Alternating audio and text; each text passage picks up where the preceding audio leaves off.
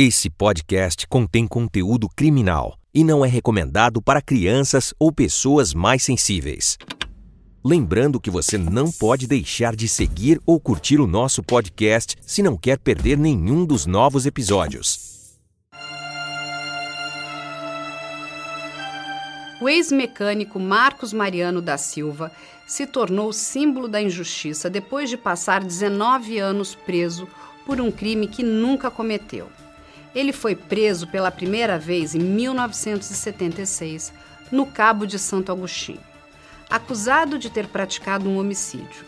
No entanto, seis anos depois, o verdadeiro culpado foi identificado e preso. Só então Marcos foi solto. A liberdade durou apenas três anos. Em 1985, Marcos Mariano voltou à unidade prisional porque a polícia entendeu que ele estava foragido. Durante o segundo período em que ficou preso no antigo presídio Aníbal Bruno, Marcos ficou cego dos dois olhos, após ser ferido por estilhaços de bomba de gás lacrimogêneo durante uma rebelião. Deixou o presídio em outubro de 1998. Logo após ser preso pela primeira vez, Marcos foi abandonado pela esposa e pelos filhos. No presídio, conheceu outra mulher com quem casou e adotou um filho. Assim que foi solto, o ex-mecânico entrou com uma ação judicial contra o Estado pedindo indenização de 2 milhões por danos morais e materiais. Uma parte dessa indenização foi paga em 2009. A notícia sobre o pagamento da segunda parte da indenização foi recebida por Marcos Mariano no dia 22 de novembro de 2011. Neste dia, o homem que teve o caso considerado como o maior erro judicial do Brasil, infelizmente sofreu um infarto e morreu.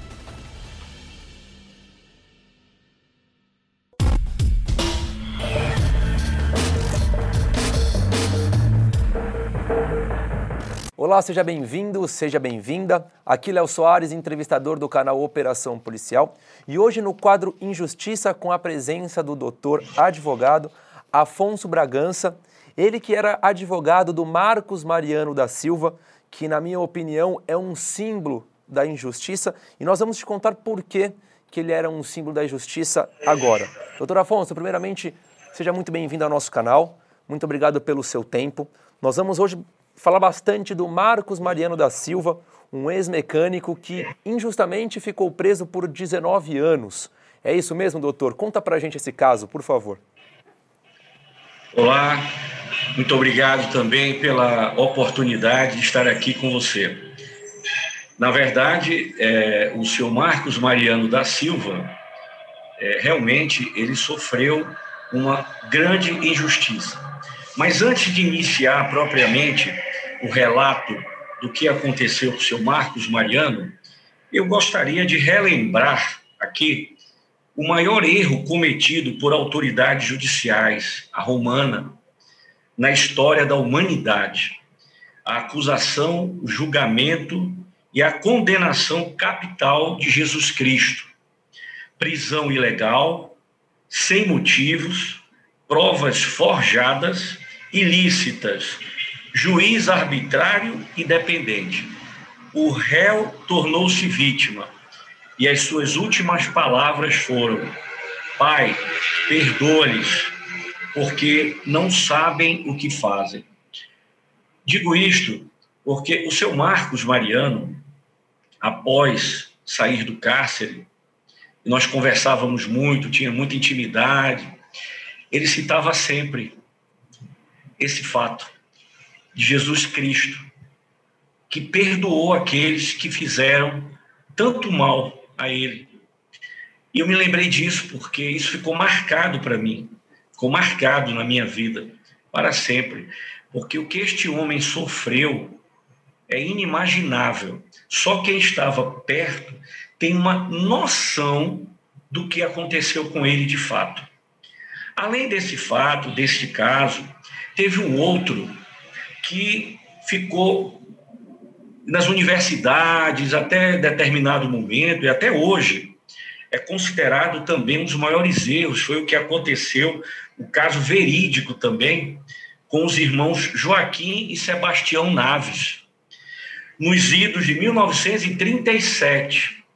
Isso aconteceu na cidade de Araguari, estado de Minas Gerais, onde eles foram condenados por homicídio fictício, quando a autoridade policial prendeu e torturou até a mãe dos acusados. E após, somente após oito anos de cárcere, eles tiveram a prisão, restou provada e restou provada a inocência deles. Ou seja, aquele que ficticiamente havia sido morto, ele estava vivo, ele apareceu vivo na cidade. E os dois irmãos sofreram ficaram presos por oito anos. Esse caso foi um caso histórico é, que nós estudamos na faculdade como um exemplo de erros judiciais, de um erro judicial gravíssimo. Né? Uhum. Só que, depois disso, depois do que aconteceu com o seu Marcos, dificilmente se vai encontrar outro caso semelhante. Porque o que aconteceu com o seu Marcos realmente foi uma coisa terrível. Né? E assim, é, eu estou aqui aberto para contar todos os detalhes do que aconteceu. Fique à vontade, pode perguntar. Por favor, doutor, eu quero que você comece contando para a gente o que é o caso Marcos Mariano da Silva. O que acontece nesse caso? Olha, o caso do seu Marcos, ele foi preso indevidamente em duas oportunidades. Ele tinha 20, 28 anos de idade quando ele foi preso a primeira vez numa cidade chamada comarca de Cabo de Santo Agostinho, aqui no estado de Pernambuco. Ele foi preso por engano, posto que o verdadeiro culpado tinha um nome parecido com o dele. Era um homônimo, na verdade. Era chamava-se Marcos Mariano Silva e ele chamava-se Marcos Mariano da Silva. Pois bem, e ele estava é, tranquilo, estava até fazendo uma refeição, quando os policiais o abordaram e estavam com mandado de prisão para o Marcos Mariano Silva. Perguntaram, seu Marcos Mariano, eu sou eu mesmo. Então, aí ele foi preso inicialmente, acusado de um homicídio nesta comarca. Ele disse, bom, eu nunca cometi nenhum crime, eu vou até a delegacia, não tem problema, os policiais o levar, mas é, ao contrário do que ele pensava, ele foi é, removido para um presídio, de forma que ele ficou preso, né, por seis anos, tentando provar a sua inocência e não conseguia. E seis anos após, é, em 1982, foi em 76. Em 82, o verdadeiro culpado por este crime que ele havia sido acusado, ele foi preso por um outro crime. E quando preso, em um dos seus depoimentos, ele confessou, dentre outros crimes, ele confessou justamente esse. E ele falou: olha, tem uma pessoa presa que está presa indevido, injustiça, é uma injustiça, porque ele está preso indevidamente, está preso no meu lugar. Então, aí, quando ele falou o caso, aí os policiais, naturalmente, fizeram por atrás, enfim. Posteriormente, então, ele foi solto, né, de vista a, a confissão do verdadeiro culpado. Aí a família do, do, culpado pediram, todos pediram perdão a ele, enfim. Mas ele, como era uma pessoa simples e não era uma pessoa rancorosa, ele voltou, não buscou uma reparação daquele por aquele dano e voltou para as atividades dele, para a família, enfim. Até ali ele estava vivendo razoavelmente bem, vamos dizer assim. Ele era mecânico, tinha oficina mecânica, enfim, voltou para a atividade dele. Só que três anos após este ocorrido, que ele havia sido solto, ele passando por uma blitz policial, foi parado e um dos policiais o reconheceu da época do cárcere. e achou que ele estava, então, pelo local onde ele se encontrava, um outro estado, ele, ele, ele estaria, é, na cabeça desse policial, ele estaria infringindo uma liberdade condicional. Liberdade condicional, que, diga-se de passagem, não existia, né? Porque ele já havia sido solto, enfim, porque não havia cometido crime algum. Pois bem, desta feita, os policiais o levaram para a delegacia e o juiz da comarca, ou melhor, o delegado, já encaminhou um pedido de prisão para o juiz da comarca. E o juiz da comarca, sem fazer uma maior investigação ou uma, uma inquirição do próprio, né? acreditamos nisso, porque ele encaminhou, baseado no pedido da autoridade policial, ele encaminhou o seu Marcos novamente ao cárcere, para o cárcere no presídio chamado na época Professor Aníbal Bruno, que era um dos presídios mais violentos do Brasil. Já havia naquela época uma superlotação, uma coisa absurda.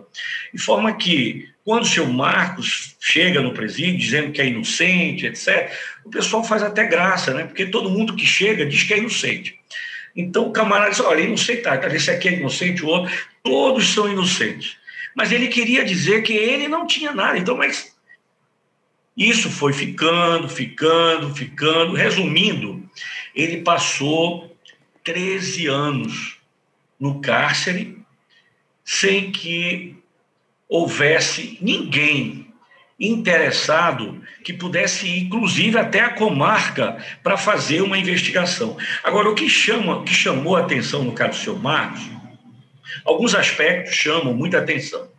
Um deles, por exemplo, como é que um preso passa tanto tempo num cárcere sem sequer ser ouvido pela autoridade judicial? Porque no caso dele, foi, foi visto posteriormente que não existia sequer um inquérito contra ele, aberto contra ele. Não existia um processo criminal, não existia um processo judicial, nada. Nenhuma acusação, nada. Ele era mais um dentro do presídio, superlotado, que dizia que era inocente em todas aquelas entrevistas que fazia-se. Hoje a, a coisa já está um pouco diferente, porque a tecnologia ajuda né, na administração dos presídios. E mesmo assim ainda acontece casos absurdos. Mas naquela época era muito pior. Ele foi ficando, ficando esquecido lá dentro, né? Nesse período foi terrível, porque rebeliões aconteceram, uma série de fatos. Né? Ele, inclusive, é, no ano de 1992, ocorreu uma rebelião que foi uma das maiores rebeliões em presídios do Brasil, aqui em Pernambuco, e onde ocorreu morte, etc. e tal. E ele estava dentro da cela dele, não saiu da cela, quando os policiais do batalhão de choque, que, quando eles adentraram né, nas instalações do presídio, obviamente ele já tem uma técnica de jogar bomba de gás lacrimogênio para afastar, enfim. Isso aí é natural porque a confusão lá dentro era muito grande, teve morte, enfim. E em uma dessas granadas de gás, ela estourou dentro da cela dele. E ele estava assim em cima e o estilhaço da granada atingiu os olhos dele. Bom, esse fato foi crucial para piorar a situação do seu Marcos dentro do presídio. Veja que ele já tinha passado seis anos. Depois de seis anos, isso foi em 1976, a primeira prisão. Ele foi solto em 82. Em 85, ele sofreu em, em, setembro de 1985, ele foi preso novamente. E em 92 aconteceu este episódio, né, onde o estilhaço da granada, os estilhaços atingiram a vista dele. De imediato ele perdeu uma visão. Ele ficou cego de um olho. E o outro, bastante comprometido, já quase com pouco tempo, ele ficou cego, totalmente cego. E assim, é, isso para ele foi a pior coisa. Ele dizia o seguinte: que ele vivia num cárcere escuro. Porque a pior coisa, eu acho que é a pior das deficiências, para quem enxerga hoje, é perder a visão. É a pior delas. E assim, para ele foi terrível, né? Porque ele já estava preso. E preso indevidamente. Aí acontece uma, tragédia dessa, foi o que aconteceu com ele. Perdeu a visão, depois perdeu a outra, ficou 100% cego, totalmente, e continuou preso. Até, sim, e depois disso, ainda teve uma. uma é, aconteceu um problema gravíssimo nesse presídio, em que várias pessoas é, contraíram a tuberculose. Né? e ele foi um dos que contraiu tuberculose.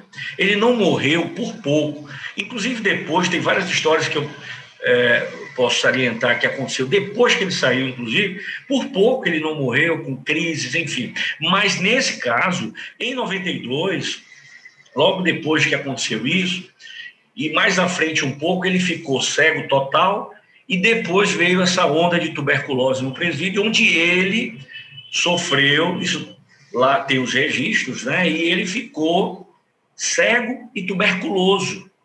Agora, a cura da tuberculose dentro de uma entidade uma, uma instituição prisional é muito difícil, né? Muito difícil. Já é hoje, quanto mais naquela época. Então, ele ficou com uma sequela gravíssima, além da cegueira, a tuberculose, que afetou muito o estado de saúde dele. E assim foi. Ele até que é, em 1995, em 95, houve uma mudança na direção do presídio.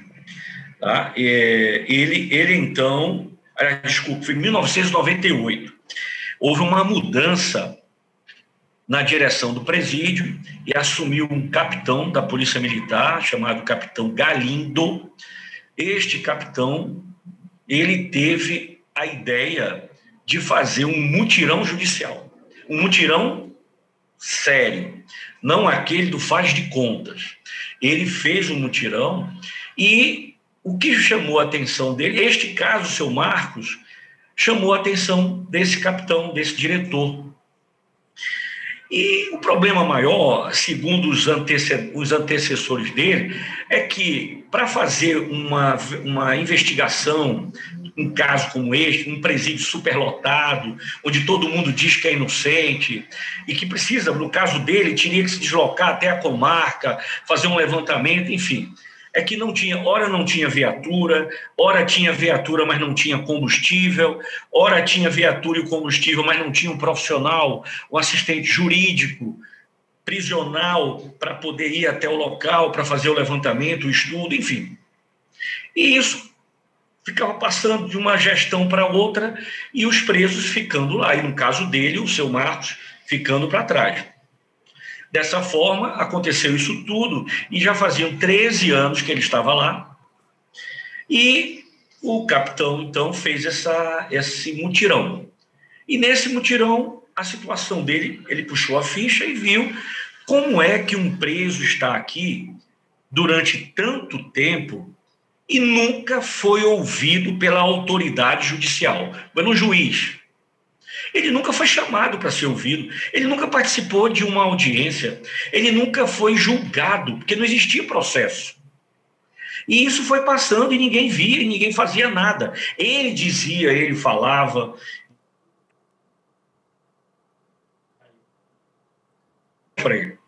De forma que isso foi passando e o seu Marcos foi ficando lá. Pois bem, com a chegada do capitão, ele fez a coisa certa. E ele pegou o assistente judicial e mandou, o mandou para a comarca com os dados dele, com as informações que ele tinha em mãos, fazer um estudo. E, para a surpresa dele, ele voltou com todas as certidões negativas do seu Marcos. Isso consta dos autos, naturalmente constou dos autos, né? Nós anexamos aos autos as certidões todas, né? Ele inicialmente, é, para entrar, ele entrou com habeas corpus em favor do seu Marcos Mariano e é, nós, posteriormente, utilizamos também essa documentação no processo de reparação de danos. Mas o fato é que as certidões voltaram todas negativas, ou seja, não existia inquérito, não existia processo, não existia nada, em nenhuma das varas, em nenhum dos cartórios, nada. Absolutamente nada contra o seu Marcos. Então, ele determinou que o, o advogado, na época assistente jurídico do presídio, ele entrasse com habeas corpus a favor do seu Marcos. Ele entrou e o seu Marcos, então, é, foi solto após, é, teve um alvará de soltura, enfim. Só que a situação dele foi bastante cruel. Eu não sei se foi pior depois, ou foi durante, ou foi antes. Porque realmente a vida dele foi uma batalha, foi uma guerra cruel. Doutor, contextualizou de uma forma assim excepcional, a gente entendeu todo o caso e agora começam a surgir algumas dúvidas. Mas que história, hein? Que história. Realmente, só o Marcos sabe o que ele passou. Acho que se ninguém consegue contar de fato o que ele sentiu durante todo, todo esse tempo. E aí me surge uma dúvida. É, e essa é uma dúvida mais técnica, tá? Depois que ele sai da prisão, na segunda vez, que aí as pessoas sabem que a ficha dele, a autoridade policial sabe que a ficha dele é limpa, ele continua fichado na polícia ou é realmente ficha limpa? Não, ele, ele na verdade, judicialmente, assim, juridicamente, ele não devia mais nada à justiça. Tá? Caberia a ele, posteriormente, foi, coube a ele, ingressar com ação né, em juízo para buscar uma reparação por todos os danos causados a ele né, nesse período todo, que, na verdade, foi referente aos últimos 13 anos. Ah, até porque os primeiros seis anos já haviam, vamos dizer assim, já havia prescrito aquele direito dele ingressar com ação para exigir a reparação dos primeiros seis anos, que ele não entrou com o processo. Mas nós entramos com o pedido para os últimos 13 anos. Né? O objeto da ação era a reparação desses 13 anos. Tá? Pois bem, mas por incrível que pareça, é, mesmo com todas essas, não diria nem evidências, com essas provas cabais né, do erro acontecido, ainda assim quando entramos com a ação, o Estado contestou de forma veemente, tentou anular a decisão, recorria. Eles entraram com todo tipo de recurso possível e imaginário. Nós só é, assim, imaginávamos que eles queriam que o seu Marcos morresse, só faltava ele morrer para poder completar o ciclo e ele não receber e o Estado não ter que indenizar. Só faltava isso. Porque, na verdade, eles procrastinaram ao máximo. Foi um processo que durou mais de 15 anos, 20 anos. Processo de reparação. Quer dizer, ele sofreu 19 anos, preso indevidamente, e ainda passou quase um outro tanto ou mais para poder ter o direito de ter um, um ressarcimento em parte por aquilo que ele sofreu. Foi um sofrimento terrível. O seu Marcos ele saiu do cárcere sem nada. Absolutamente nada. Até a família já tinha desaparecido, sumiu, todo mundo. Porque eles não tinham como sobreviver, eles foram para outros estados, outros lugares. E aí o, o seu Marcos, aí entra a figura de uma companheira que eu digo que é uma heroína, porque foi uma pessoa extraordinária na vida dele. É a dona Lúcia. A dona Lúcia, ela era parente de uma senhora que estava com o seu marido preso junto com o Marcos na mesma cela. E todas as vezes que a, irmã, a, a amiga ou a parente dela, é uma prima, na verdade, ia visitar o marido, ela ia junto. E aí passou a conhecer o seu Marcos no cárcere. Quando ela o conheceu, ele ainda enxergava Aí eles se conheceram, enfim, terminaram se gostando, começaram a namorar. Aí foi quando aconteceu o, a questão da rebelião e ele veio a ficar cego de um olho, depois cego do outro. Ele chegou até, me confidenciou isso, inclusive, que conversou com ela, olha, eu acho que você não vai querer mais ficar comigo, né? Porque eu tô cego agora, não enxergo mais, enfim. E ela disse: "Não, eu gosto de você do jeito que você é, e para mim tanto faz você enxergar como você não enxergar". Eu achei aquilo ali uma coisa fantástica. Uma pessoa humilde, pobre, simples, mas de um caráter, de uma grandiosidade, uma coisa fantástica. Eu nunca vi uma coisa daquela. Quando ele foi solto, que pela última vez que ele estava cego e tuberculoso, não existia ninguém para esperá-lo lá fora. Somente a dona Lúcia. Só. Eles não tinham nem para onde ir. Então, quando é, inclusive, eles moravam num local horrível, num, quarto por trás de um, de um, armazém, numa cidade chamada Camaragibe, aqui, um local imundo, perto de um, um córrego, e sem saneamento, sem nada, rato, barato, enfim. Eu, quando o conheci, foi uma coisa bem interessante, porque foi um amigo que a gente sempre faz campanhas de, de com comunidades, enfim, para ajudar pessoas carentes. E essa pessoa me, me narrou o caso dele. Ele não, ele, ele simplesmente assim, era para ajudá-lo, né, de alguma forma, que era uma, uma, família que não tinha nada. Aí eu disse, eu quero ir lá conhecer, né? Aí eu fui, vi a situação deles, era cruel, nunca vi um negócio daquele cruel. Quando ele me contou a história dele, eu confesso, eu não acreditei. Tá?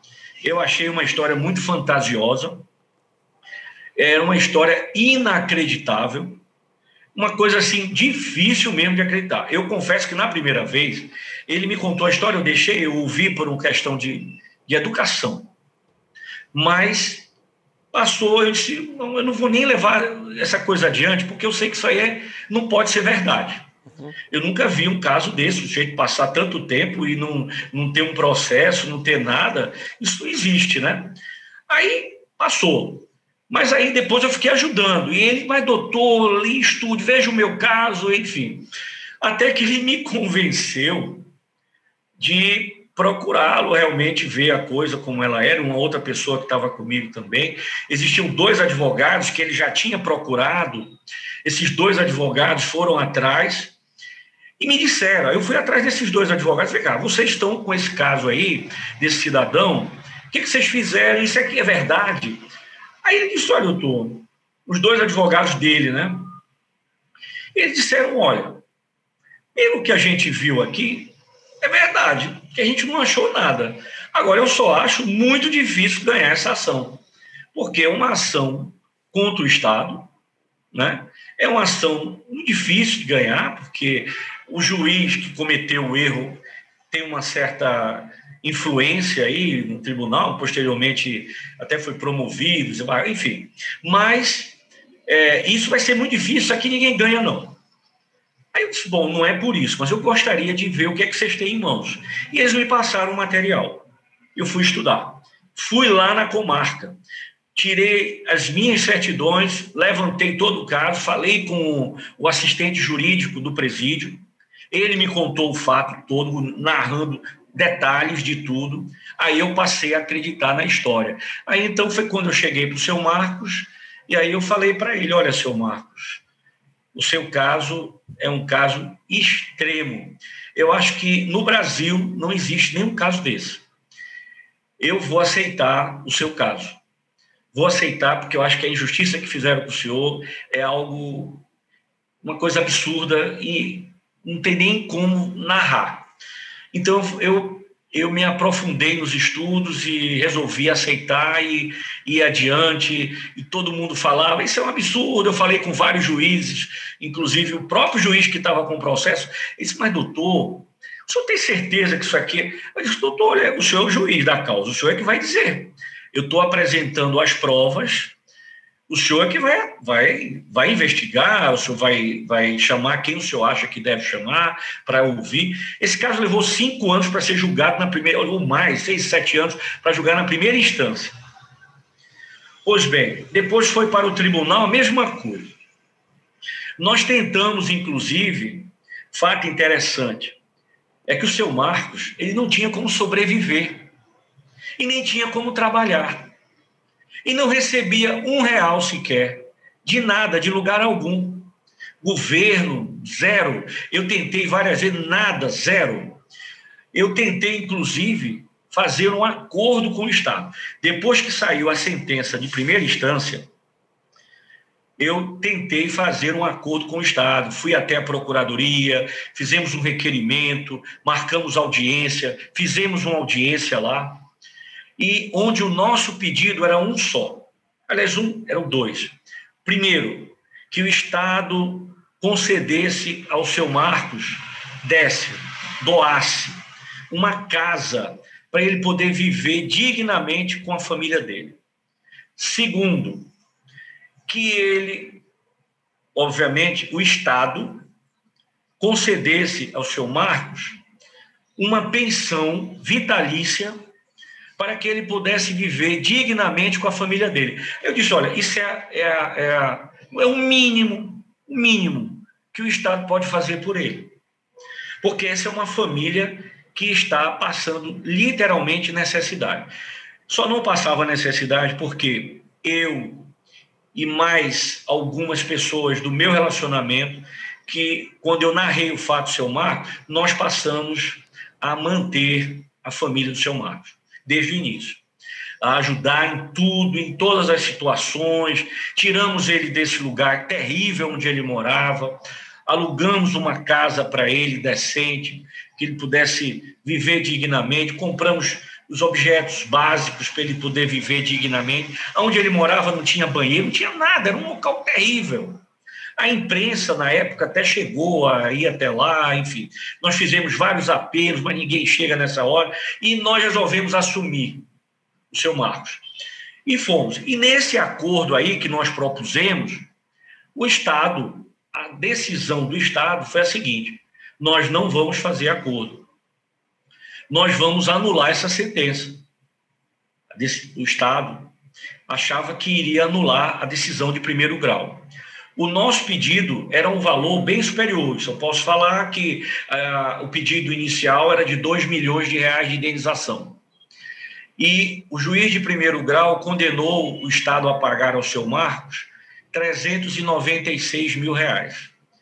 Obviamente que nós recorremos dessa decisão. E o Estado também recorreu, porque o Estado queria pagar zero. Que disse que não devia nada, que aquilo ali era um absurdo, que não sei o quê. Bom, nós então saímos de lá, da Procuradoria, sabendo que o Estado não ia fazer o acordo, e fomos direto para o Tribunal de Justiça. Porque já fazia algum tempo que esse processo estava no tribunal, e o relator ainda não havia pautado o processo, ou seja, não havia colocado em pauta para julgamento. E nós saímos de lá direto para o gabinete do desembargador. E então foi quando o desembargador, ouvindo o nosso relato, naturalmente mostrando para ele a documentação, requerimento, enfim, tudo, ele sentiu a necessidade de realmente julgar este caso. E levou o caso, dias depois, a julgamento, Aí foi quando o Tribunal de Justiça reformou a decisão do primeiro julgador, que é de primeira instância, e elevou a indenização de 396 para 2 milhões de reais, que era o nosso pedido, por unanimidade. Pois bem, novamente tentamos fazer uma composição, o Estado não, nós vamos reformar essa decisão em Brasília no STJ. Pois bem, no STJ, o processo ele foi para a relatoria do ministro Luiz Fux, que hoje é ministro do Supremo Tribunal Federal, que inclusive relatou que este foi um dos casos mais importantes que ele julgou naquele tribunal. Tanto assim que este caso ele faz parte de um dos poucos casos que consta do livro do ministro, que em homenagem ao ministro Luiz Fux, que todo ministro, quando sai do Tribunal Superior, é, ele tem um livro lá que eles editam com os principais julgados daquele ministro na corte, no, no STJ. Pois bem, este caso do seu Mariano é um desses casos que consta do livro do ministro Luiz Fux. Está na íntegra o julgamento do seu Marcos Mariano lá no livro, em homenagem do, do ministro Luiz Fux. Pois bem, então o processo seguiu. E o Estado não reconhecia. E o seu Marcos, ele dizia sempre o seguinte, que ele fazia muita questão, voltando àquela sua pergunta inicial, a relação da inocência dele penalmente ele já não devia mais nada, porque ele já estava solto, já... mas ele queria, fazia questão de provar com este processo de que ele realmente era inocente, que ele não devia nada e que o Estado é que devia a ele. Na verdade, ele nunca, Tanto que, na verdade, ele nunca foi... deveu nada, né? É que ele não, nunca é deveu até, nada. É até estranho falar, ele, Exatamente. ele não devia, mas, mas o Estado, nunca deveu. Mas o Estado não admitia isso.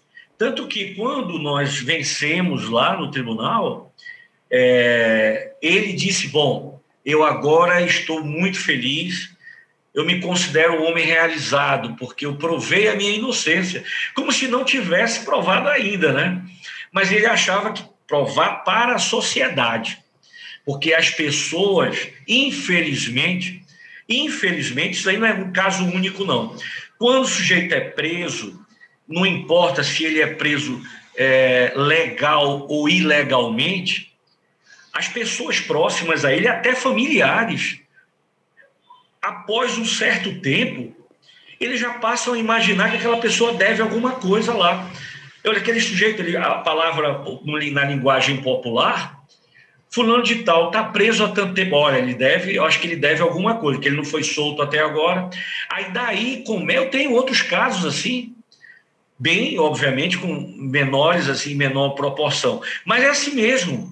Casos em que marido abandona a mulher, mulher abandona o marido, porque está lá, passa um ano, seis meses, um ano.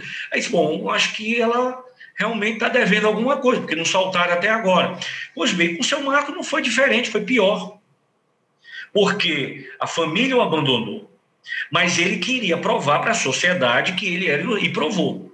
Né? Pois bem, processo seguiu, transitou em julgado, isso depois do Estado recorrer várias vezes até o Supremo Tribunal Federal.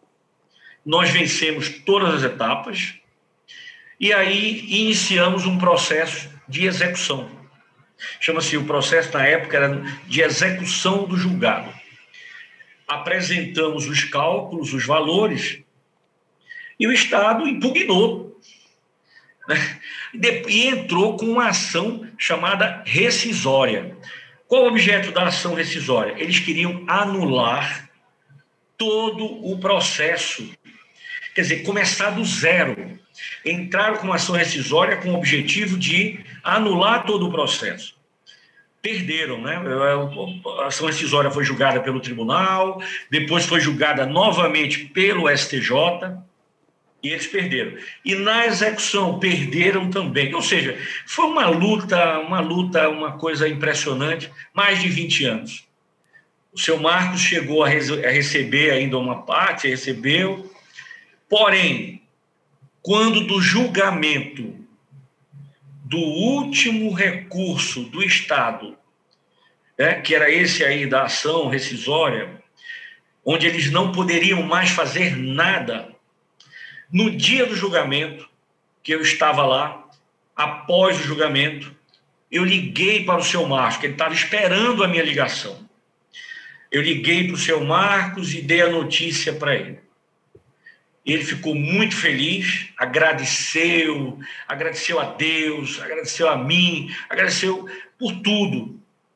Parecia até que ele estava se despedindo mesmo, porque eu não imaginava isso mas ele, como fazia diariamente, após o almoço, ele costumava descansar.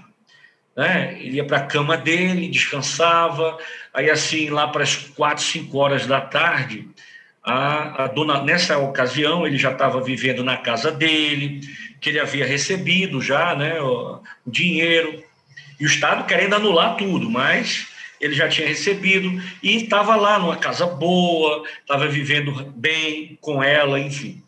E aí ele foi se deitar, descansar. Quando foi mais ou menos assim, às quatro e meia, cinco horas da tarde, que a dona Lúcia foi chamá-lo para tomar um, fazer um lanche, que ele tomava um café, coisa, era normal isso, né? Cafezinho com leite ali que ele gostava, um sanduíche. Aí, quando foi acordar, ele já não acordou. Ele havia falecido. Então, tudo indica, não, os médicos constataram que ele teve um infarto durante o sono, um infarto fulminante. Ele parecia estar só esperando receber essa notícia para poder partir em paz. Porque até aquele momento, a gente, eu senti uma felicidade muito grande nele, quando nós vencemos, né? Lá no tribunal, de, no Superior Tribunal, na primeira vez, porque a gente achava que ali ia terminar tudo. Eu também pensava, bom, o Estado não é possível que o Estado vai, vai entrar com, vai ingressar com uma ação rescisória num caso como este. Até porque esse caso ele chamou a atenção dos ministros da corte. O ministro Luiz Fux, o ministro José Delgado, o ministro Teori Zavascki, falecido, né, recente, alguns anos atrás, num acidente que houve né, com a aeronave, ele era, o ministro Teori, ele era o revisor do processo. E ele chegou a dizer, eu nunca vi, eu nunca vi um caso semelhante a este. Este homem, ele dizia assim, este homem, ele viveu ele, ele, ele tá, era um morto-vivo. Ele assistiu à própria morte. Ele dizia. O ministro Luiz Fux, igualmente, ficou extremamente sensibilizado. A ministra Denise Arruda, que faz parte também da Câmara, da turma. Enfim, foi um caso realmente dramático. E eles salientaram né, que era um caso o, erro, o maior erro judicial da história do judiciário brasileiro os maiores, eu diria que é um dos maiores. Nós salientamos aqui o caso dos irmãos Naves, que foi um dos maiores. Mas eu penso, não por ter sido um caso em que eu participei, atuei, mas que realmente foi um caso terrível. Para mim, foi o maior erro judicial da história do Estado brasileiro, pelo, que, pelo dano que causou a toda uma família, não só aquele cidadão, a toda uma família. Sujeito que não tinha sequer um inquérito contra ele, permanecer no cárcere por duas vezes, somando tudo, 19 anos preso indevidamente, uhum. onde perdeu a família, perdeu a visão, ficou tuberculoso, enfim. Ele parecia que assim veio para este mundo para pagar assim, uma penitência, uma coisa assim que eu nunca vi. Agora, apesar de tudo isso, era uma pessoa tranquila, era um sujeito que não tinha ódio no coração, muito pelo contrário, ele já havia perdoado todos aqueles que, de alguma forma, erraram ou fizeram mal a ele, porque eu, eu penso, em sã consciência, que nenhum desses seja policial, seja juiz, seja delegado, seja agente penitenciário, porque isso foi um erro coletivo. Eu penso que nenhum desses fez ou cometeu o erro de má fé. Tá?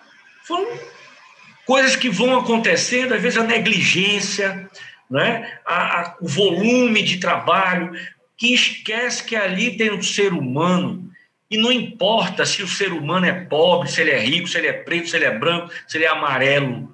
Você tem que respeitar o ser humano como ser humano. É como eu disse nas minhas razões lá, há muitas pessoas, muitas pessoas que são pobres, mas têm muito mais brios a defender do que pessoas ricas, milionárias. A gente está vendo hoje aí na televisão pessoas aí que são milionários, políticos, empresários, envolvidos em escândalos, enfim. Esses aí, o seu Marcos, tinha muito mais brios a defender do que um sujeito desse, corrupto muitas vezes. Ele não, ele não tinha nada, mas ele tinha o nome dele a zelar e não devia nada à justiça. Agora, não era rancoroso, não tinha ódio, perdoou, como eu citei no início aqui, as palavras né, em relação uhum. ao julgamento e morte, e a condenação e morte de Jesus Cristo, que perdoou aqueles que fizeram aquele tanto mal a ele. Da mesma forma, o seu Marcos, ele perdoou aquelas pessoas que fizeram mal a ele, porque para ele ele dizia assim: Eu não quero morrer com esse sentimento. Sabe? Eu não quero morrer com esse sentimento. Agora eu quero provar para a minha família, quero provar para a sociedade que eu sempre fui inocente, uhum. que eu nunca cometi nenhum crime, que esse crime que eles disseram aí, que fizeram comigo, isso aí não foi nada, eu não fiz nada. E quero provar isso para minha família e para a sociedade. E ele, por outro lado, você vê que ele não pensava nele, ele pensava nas pessoas. Ele ajudou a mãe, ajudou o pai, ajudou os irmãos, ajudou todos aqueles que estavam em volta dele. Ele só fez o bem. Então, uma pessoa dessa, ele só pode estar lá em cima, num bom lugar. Uhum. Muitas informações, e agora eu vou citar alguns pontos, pode ser até que a gente repita uma ou outra, mas só para a gente entender aqui. O dia do falecimento dele é no dia 22 de novembro de 2011, que é o dia do que é dado o recurso, que é passada a informação para ele, e ele vem a falecer. Quantos anos o senhor Marcos tinha no falecimento? Você tem essa informação? é, o seu Marcos, quando ele foi preso pela primeira vez, só fazia as contas aqui. Ele tinha 28 anos em 1976, quando foi preso pela primeira vez. Então, 28 anos, né? Ele passou seis anos preso, depois passou mais três solto, são nove. Na verdade, nove e pouco, porque foi mais um, dez anos a 38, com mais. Ele já tinha passado dos 60 anos. Tava ele já 60, estava, é, 60, já, já 60, estava por aí. 60 é e poucos anos. Não, eu quis, é. fazer, eu quis te perguntar isso só para a gente fazer uma, uma, uma pequena conta aqui de que ele passa 19 anos preso, injustamente, mas vários anos tentando lutar por uma inocência, sendo que ele tinha 60 e poucos anos de idade. A gente está falando que metade da vida é. ou mais. Mais da metade. Mais Com da certeza, metade mais da, da vida, metade. Ele passa numa situação de sofrimento, de injustiça e lutando por algo que ele nem chegou a fazer. Isso que é mais impressionante. É. Isso que é mais impressionante. Verdade, é verdade. Isso aí foi muito bem colocado. Doutor, vamos traçar a maneira do tempo agora, voltar lá no primeiro dia, em 1976, que é o dia que ele é preso. Né? O que a polícia alega no dia do fato? Qual foi o homicídio que ele é acusado? O que acontece nesse dia? É, é interessante, é que ocorreu um homicídio na cidade e o nome do que eles descobriram que a pessoa, o homicida, chamava-se Marcos Mariano Silva. E aí, então, como o nome dele era Marcos Mariano da Silva, então isso gerou toda essa confusão, porque o Marcos era um cara conhecido, relativamente conhecido. Então, como você diz, o Marcos Mariano matou fulano. Então, eles foram, os policiais não contaram duas vezes. Uhum. Foram atrás do seu Marcos, prenderam o seu Marcos. Mas qual foi o crime que aconteceu? Foi um homicídio um homicídio. Próximo à casa do Uma... era próximo à casa do, do Marcos Mariano da Silva. Era na região, ali a cidade é pequena, é na, na, na região, na imediação uhum. onde ele costumava ficar. E ele estava com a família em casa. Não, a família dele estava em casa. Ele não estava em casa. Ah, ele estava num, ele estava num restaurante até. Ele conta, ele contava, inclusive essa história é interessante, que aqui tem um prato muito conhecido chamado mão de vaca. Uhum. E aí, eles que estavam comendo uma mão de vaca, nesse. É um prato, sinal, um prato saboroso, viu? Uhum.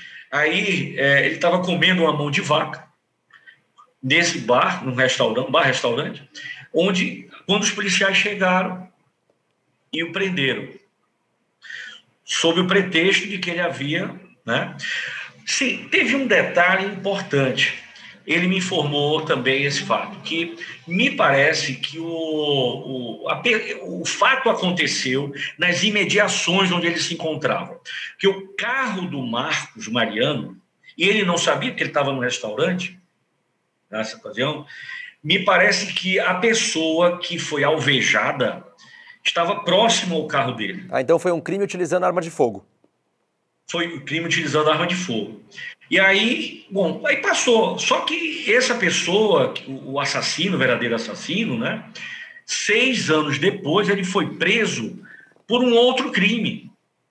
E no cárcere, no cárcere não, durante é, a ouvida dele, perante a autoridade é, policial, ele confessou que, de, que tinha esse outro crime, que tinha sido ele, porque ele estava com aquilo na cabeça dele, de ter uma pessoa inocente pagando por um crime que não cometeu no lugar dele. Uhum.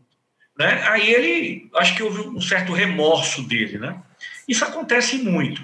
E ele então confessou que tinha essa pessoa lá. Aí foi quando eles fizeram, chamaram e novamente, enfim, fizeram uma cariação e, uhum. e ele pediu perdão ao Marcos. Uhum. Posteriormente, a família dele foi pedir perdão ao Marcos também. Uhum. Você chegou a citar que o carro do Marcos estava próximo de onde ele estava. É é, é, fazendo é, a refeição. Que o, e aí, o que, que é, tinha no carro? Tinha mancha de sangue da vítima? O que, que tinha? É, do lado, parece-me é, que foi exatamente isso. O, o carro, a pessoa alvejada, uhum. Parece-me que ela. Foi, isso foi o que contaram na época, né, para gente, porque eu não participei desse processo aí, uhum. mas o que consta é que o, o alvejado ele chegou a esbarrar no carro dele de lado e manchou alguma coisa. Aí os policiais achavam que tinha sido o Marcos. Né? Foi isso que aconteceu. Naquela época, doutor, aí me surge, me surge uma dúvida, né? Porque a polícia simplesmente chega, prende e já, já leva direto para o presídio. Naquela época tinha é, é, alguma alguma característica da lei que permitisse isso? Ou seja, eu quero dizer que o, a, que o principal acusado ele não pode ser ouvido, não tem direito à defesa, não tem direito a advogado, Olha, simplesmente é levado para o presídio, ponto, ponto e acabou? É, é, isso que aí, é aí que a gente fica é, nós ficamos pasmos né, com o que aconteceu com ele. Por quê? Naquela época, hoje ainda acontece isso. Muita gente aí que vai presa, né? Quase sempre nós estamos vendo isso na empresa, ainda hoje. Mas naquela época era muito pior. Porque existia aquela coisa do policial prender, o delegado era que mandava, muitas vezes, porque ele depende da, do delegado, depende do agente que prendeu, do comissário. Prendia o sujeito e ficava lá encarcerado. Enquanto não achasse, eles tinham que achar um, um bode expiatório, né? diz a história, até que prova o contrário. Pois bem, ele, neste caso específico, eu não sei lhe dizer com detalhes, porque eu não participei deste caso. Então, eu não sei lhe dizer. Eu, na verdade, não sou advogado criminalista. Eu sou civilista. Uhum. É, a minha especialidade é responsabilidade civil, né? a parte de indenização. Então, essa parte criminal eu não participo. Eu participo assim, eu tenho que estudar para obter as informações para poder usar no caso concreto. Mas neste primeiro caso, eu confesso que não sei dos detalhes. Mas o que ficou registrado foi isso: é que a vítima encontrava-se próxima ao carro do seu Marcos, né? E por isso mesmo que alguém tinha, alguém viu, né? Que era acharam que era ele, mas não era, era o outro Marcos e que esse outro Marcos inclusive estava sendo procurado, mas achava que era ele. É, porque surge. É, eu te fiz essa pergunta porque justamente surge aquela dúvida, né? O cidadão é preso é. e ele não tem direito à defesa, não tem direito a advogado, não tem direito até a voz ouvida. Isso é, fica meio estranho, né? É, e ele, na verdade, olha, eu tenho um caso aqui muito interessante também, onde uma senhora foi presa indevidamente e utilizaram, o bandido usou o celular dela para contactar com os sequestradores, é um caso de um sequestro, onde a polícia interceptou liga, as ligações e por o celular estar no nome dela, naquela época era tudo analógico, né? E ela não conseguiu, e é uma história outra, que ela tinha sido assaltada e ela registrou o BO, inclusive, esse fato do roubo do celular, que foi no ônibus. Pois bem, dias depois que a polícia interceptou, houve um sequestro, a polícia interceptou pelo celular dela. Está sendo utilizado pelo bandido, simplesmente o delegado, a autoridade policial, requereu a prisão dela sem sequer fazer uma investigação mais aprofundada. Mais um o Ministério Não, e o Ministério Público, por sua vez, sem investigar mais aprofundadamente também, concordou e requereu a prisão. A pessoa, no caso, era uma senhora, mãe de família, foi presa na presença de familiares, de vizinhos, com um filho pequeno, menor, etc. Essa senhora, ela passou mais de um ano presa e mesmo tendo a documentação do BO e todos, todas as testemunhas do mundo, ela permaneceu presa por mais de um ano uhum. com um advogado requerendo habeas corpus e tudo. Quer dizer, isso não faz muito tempo. Uhum. É um outro caso que nós ganhamos também, ela vai ser inscrito agora aí um precatório, enfim. Mas casos como esse acontecem muito até hoje. Né? Então, é, no caso dele, lá atrás, foi mais aberrante ainda, porque ele, além de ter sido preso, né, passou seis anos tentando é, provar a inocência, sem conseguir, até que aconteceu isso. E no outro caso da senhora, ela só foi solta porque a própria polícia chegou à conclusão de que tinha sido um engano, porque o único fato que ligava ela ao sequestro era o celular. E esse celular tinha sido roubado. Então, casos como esse acontecem ainda hoje. Doutor, em 1976, o Marcos Mariano é preso com 28 anos, fica seis anos preso. Como que era a vida do Marcos Mariano? Ele tinha esposa, tinha filhos, morava com a mãe e com o pai. Como que era essa situação familiar do Marcos lá naquela época? Tinha, tinha esposa e tinha filhos. Vivia normalmente. Foi solto, ficou seis anos preso. Quando foi solto, a família ainda o acolhe. Sim, é, ele já estava assim, um certo conflito, né? Porque eram seis anos, ele falou que esses seis anos esfriaram muito o relacionamento dele com a, a, a ex-esposa, né? Tanto que quando ele foi preso novamente, a primeira coisa que ela fez foi sumir. Né? Ele passou um pouco tempo lá ainda e depois ela sumiu, uhum. levando o filho, tudo. Uhum. Naquela época, foi dada uma pena para ele de anos, quantos anos ele ficaria preso? Estou perguntando isso porque a gente tem o fato de que o Marcos Mariano Silva é quem, é quem avisa as autoridades policiais e a justiça de que tem uma outra pessoa presa. Porque senão a gente nem sabe quanto tempo ele ficaria preso. Ele, esses seis Bom, anos poderiam ser aí, 10, 15, 20. É. Agora veja só o fato. O primeiro caso, na primeira prisão, ele foi preso por supostamente ter cometido um crime. Aí vem, seis anos depois, o criminoso aparece, comete um outro crime e confessa o crime dele. Isso. Ele é solto. Três anos depois, ele foi preso não por esse crime, por o policial entender que ele estivesse é, infringindo uma liberdade condicional. Aí ele vai para a delegacia, vai depois para o juiz, o juiz assina um ofício, através de um ofício, detalhe, viu? Ele foi encaminhado para o estabelecimento do jornal através de um simples ofício do juiz. Recolha-se ao presídio Aníbal Bruno. Está lá. Ele foi recolhido ao presídio. Chegando lá, ele dizendo: Eu sou inocente, eu não devo nada, aconteceu, contando aquelas histórias. Ninguém acreditou nele. É, mas o que, tô, o que, eu tô, querendo dizer é que ah. o, o, a pessoa que praticou. Não existia pena. A, a, pessoa que de fato praticou o homicídio, se ela não tivesse falado que tinha uma outra pessoa de nome muito parecido é, presa no lugar dela e que essa pessoa era inocente, esses seis anos, na verdade, poderiam ter sido 10, 15, 20 anos. Ele poderia. Ele tá... não foi julgado. Exato. Não, não foi julgado. Exato. Não foi julgado. Exato, exato. Ele não tinha sido julgado ainda. Exato. Então, assim, é, é um fato que realmente chama atenção. Né? Infelizmente, o seu Marcos ele, ele foi muito assim penalizado pela vida uhum. por ter acontecido isso com ele. Uhum. E agora vamos, vamos, vamos tocar num ponto que eu acho que é o único ponto positivo que a gente tem dessa história, né? Um dos pontos positivos, na verdade, um dos poucos, né? Que é o fato dele conhecer é, uma, uma, moça, né? Enquanto ele estava em cárcere ainda, essa moça não estava em cárcere, certo?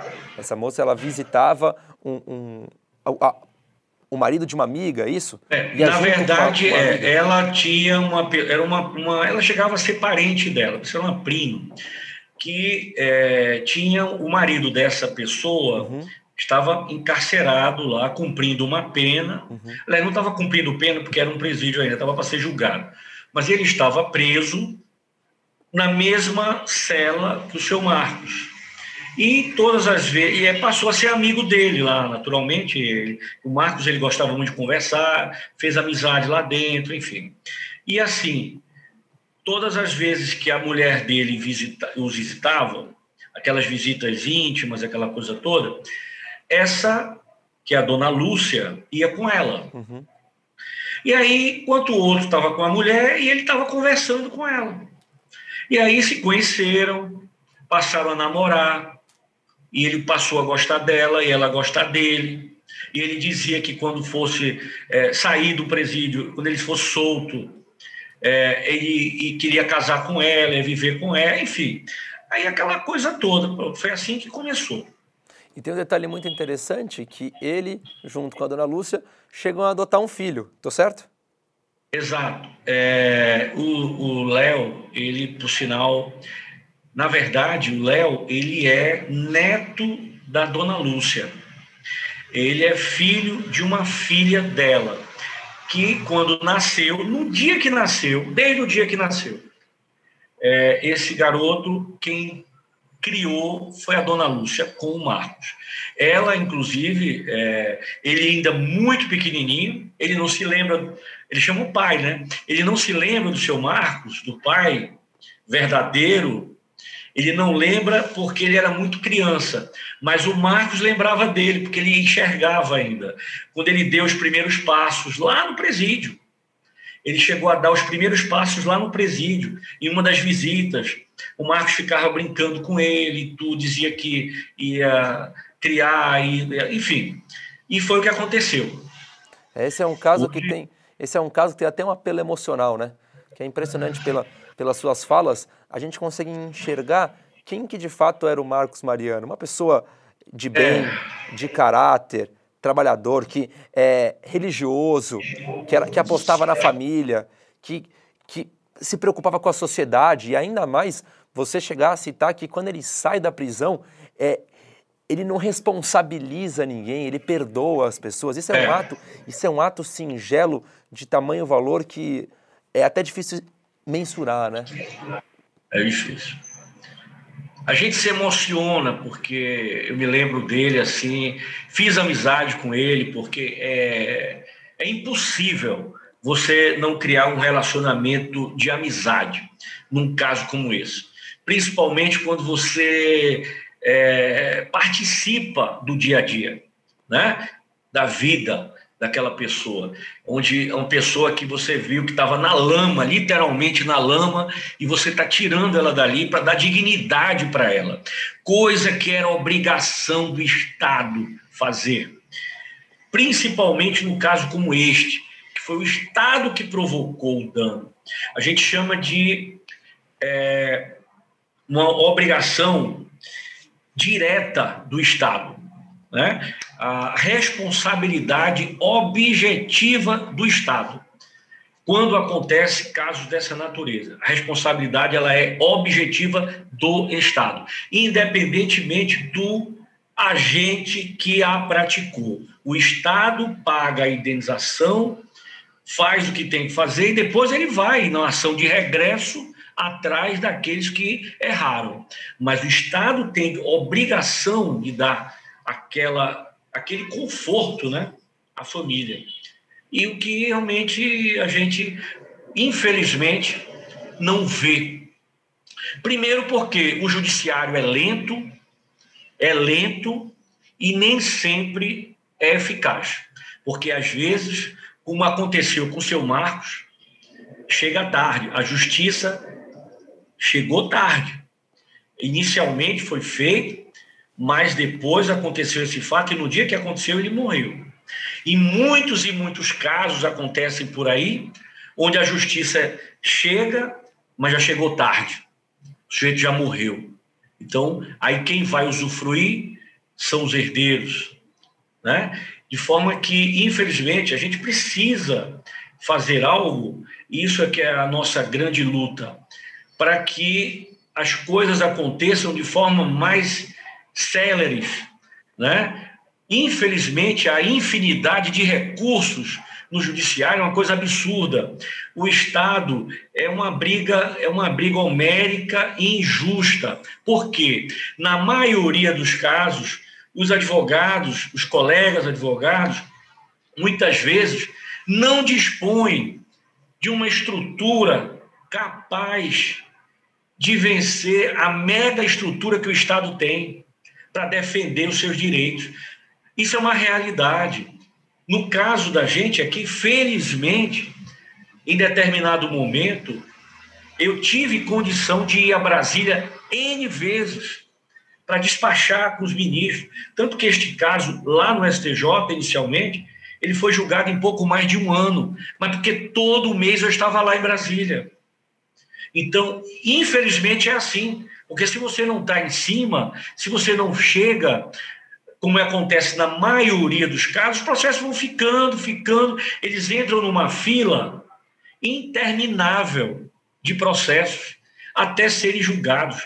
Infelizmente, esta é a nossa realidade. Então, o sujeito entra hoje com um processo judicial contra o Estado, por exemplo, ele vai levar 15, 10, 15 anos para esse processo transitar em julgado, primeiramente. Depois que transita em julgado, você vai entrar com execução, vai levar mais dois, três, quatro, cinco anos. Depois disso, você vai escrever um precatório, que aí só Deus sabe quando o Estado vai pagar o teu precatório. Às vezes atrasa por cinco, seis, sete, oito, dez anos para pagar. Aí como é que você faz justiça com uma coisa dessa? Eu estou falando isso na maioria dos casos. Algum ou outro estado aí que ainda paga de uma forma mais célere. Mesmo assim, o processo é lento. Por quê? Pela infinidade de recursos. Não importa se você tem um bom direito ou não. Não importa se você foi sofreu uma injustiça como essa. O procurador do Estado ele tem a obrigação de defender os interesses do Estado. Mesmo o Estado estando errado, estando errado, eles, eles defendem como se estivesse certo. Uhum. O Estado não tem aquela característica de chegar e dizer, não, aqui eu reconheço que eu errei, eu estou errado. Então, vamos fazer um acordo, vamos fazer, vamos acelerar esse pagamento, vamos... mas não faz isso. É injusto.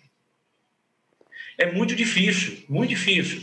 Eu reconheço que milhares de pessoas estão aí penando e normalmente são pessoas mais humildes. São pessoas que não têm condições, trabalham, entram pela assistência judicial.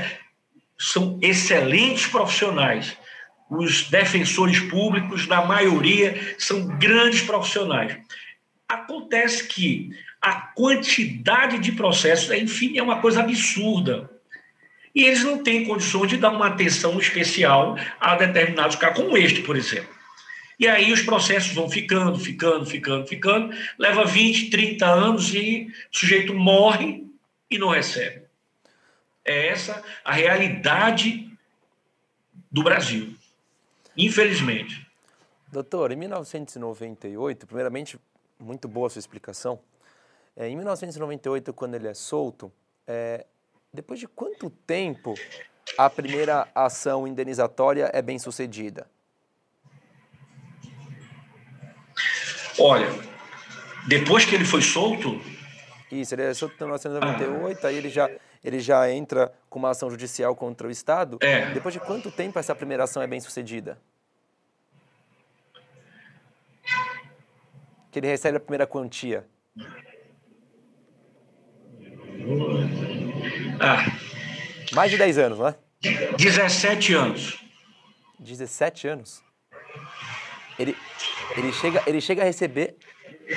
Ele chega a receber a primeira, a primeira parcela em que ano? Olha, deixe-me ver. Acho que é 2009. Foi 98. 98 ele sai e 2009 ele recebe a primeira, não é isso? É 2009, 2010, é isso mesmo. Isso, então já foi mais, mais de, imagina, mais de 10 anos para ele receber o que era dele de direito, né? Que é dele por é, direito. 2010, é por aí. E mesmo assim, com esse primeiro valor que ele recebe, ele ajuda as pessoas, ele ajuda a família, ele compra uma casa é. para quem precisa da família. Exatamente. Tá certo. E aí depois ele não recebe tudo de uma vez, justamente por, por isso tem uma segunda ação. É, ele chega a receber um outro valor, que é no mesmo dia do falecimento, e aqui me surge uma dúvida: esse outro valor Fica com a família, com a dona, com a dona Lúcia que você citou? Fica com alguém ou não? É anulado? Não, não é anulado. Ele dá. Ele, é, na verdade, ele não recebeu, né? Ele recebeu apenas a primeira. Hum, tá certo. Tá certo, doutor.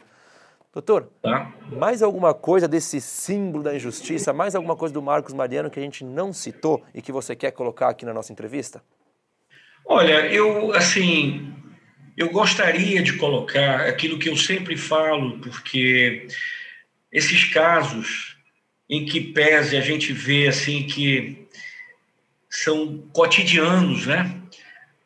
A gente fica muito sentido. O seu Marcos, é, ele era uma pessoa com tudo isso que ele sofreu, mesmo assim, ele era uma pessoa alegre, ele era uma pessoa, um sujeito brincalhão, né?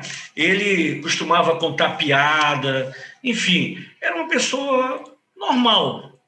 Era uma pessoa que a gente criou um laço de amizade, né? E assim, o que eu gostaria de dizer é que as pessoas que estão nos assistindo hoje, seja qual for a atividade, a grande lição que fica disso tudo é que ninguém pode julgar ninguém pela aparência ou pelo grau de instrução ou pelo poder econômico. A gente observa que no caso do seu Marcos, como em muitos outros casos aí, ele era julgado pelo que ele aparentava ser por ele não ter recurso suficiente para contratar uma grande banca de advocacia, que o pudesse é, chegar nos mais altos níveis, né? naquele primeiro momento lá, quando ele foi preso, chegar no tribunal e fazer uma boa sustentação, enfim. Isso acontece com mais de 90% dos casos. Então, assim, as pessoas têm que ser mais humanas, ouvir, o tempo que ele passou no cárcere, a mesma coisa, as pessoas não ligavam para ele, como não ligam para essas pessoas que estão presas aí, a grande maioria. Ninguém quer saber, todo mundo é inocente, ah, você é inocente, ah, prove que você é inocente. Aí para provar é complicado, porque isso depende de buscas, de, enfim, de investigação. O Estado não tem a menor vontade de criar um, uma estrutura para fazer esse tipo de trabalho. Esse é o grande problema.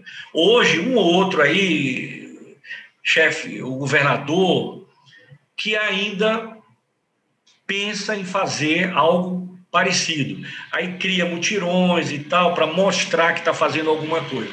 Mas, com certeza, tem muita gente inocente ainda presa por aí e que não tem condições de contratar advogados, uma boa banca, né, para provar sua inocência e serem soltos. Doutor Infelizmente. Afonso, doutor Afonso, para a gente finalizar, no caso do Marcos Mariano da Silva, o que você acha que poderia ter sido feito para tudo isso ter sido evitado? Olha, eficiência. Eficiência no trabalho dos policiais, inicialmente, né? pelo fato de que a investigação ela foi extremamente mal feita no primeiro momento, né? interesse das mesmas autoridades, policiais principalmente. A parte, quando você.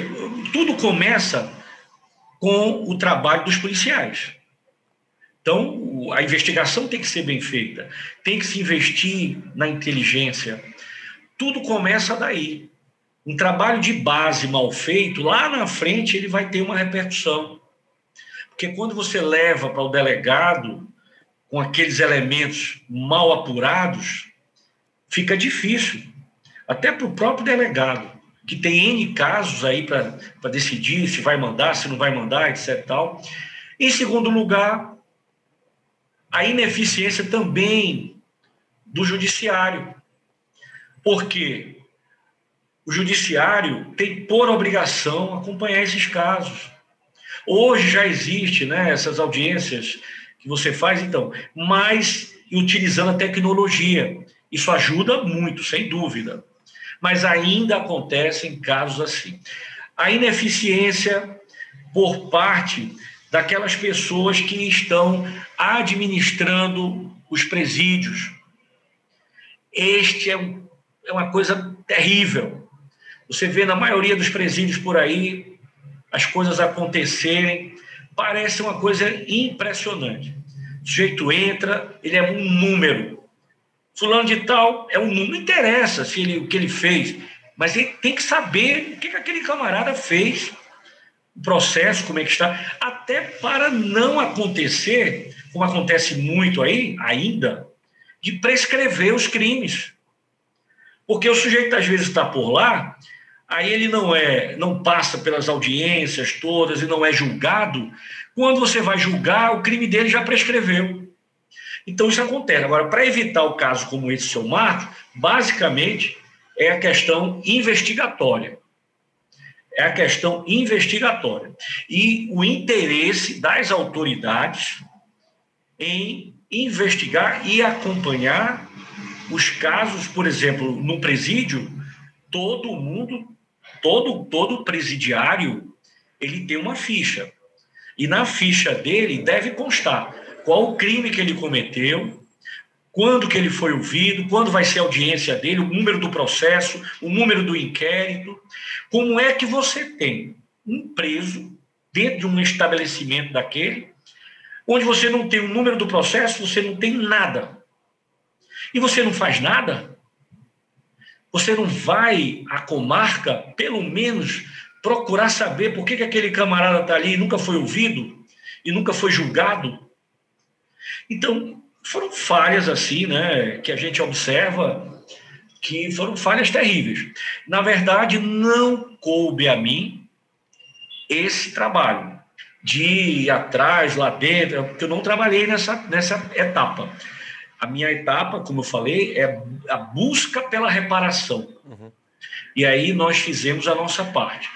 Pois bem, o caso do seu Marcos é este, é considerado e foi considerado pelos STJ, o maior erro judicial da história do judiciário brasileiro, dos, dos novos tempos, né, dos últimos tempos. E fica aí, inclusive eu já apresentei esse caso aí para faculdade de direito, enfim, é, é utilizado aí como exemplo nas escolas, né, do que não deve acontecer. O que aconteceu com ele foi terrível e isso serve para aqueles que estão pensando em fazer concurso para delegados, policiais, agentes policiais, juízes e para os próprios juízes, né? Que quando vem um caso desse, é, colegas meus aqui que são juízes, é, vai ser um absurdo. Isso jamais aconteceria comigo, enfim, mas aconteceu. É, essa Infelizmente. Essa indignação realmente acontece. Doutor Afonso, muito obrigado pela sua participação. O canal aqui está aberto para receber o senhor novamente. Qualquer dúvida que você tiver, você tem meu contato, a gente pode conversar. Muito obrigado pelo seu tempo. Foi uma entrevista muito boa. Você contextualizou de forma excepcional. Muito obrigado. Obrigado e, se Deus quiser, as coisas vão melhorar. E hoje nós conversamos com o Dr. Afonso Bragança, ele que foi advogado de Marcos Mariano da Silva, um nome que se tornou símbolo da injustiça. Marcos Mariano ficou num total de mais de 19 anos preso injustamente. E se você tem algum caso, alguma sugestão ou alguma dúvida, nós estamos disponíveis na rede social que vai aparecer para vocês ou através do e-mail op@medialand.com.br. Eu fico por aqui e te espero numa próxima oportunidade. Tchau, tchau. Se quiser conferir o especial que fizemos sobre o caso ou assistir essa entrevista na íntegra, é só acessar o nosso canal do YouTube. O endereço é youtube.com/op Operação Policial. youtube.com/op Operação Policial. Tudo junto. E agora você também pode dar estrelas para o podcast se estiver ouvindo o nosso conteúdo pelo Spotify. Se você achar que a gente vale 5 estrelas, pontue a gente, por favor, é importante. Esse podcast é produzido pela Media Land.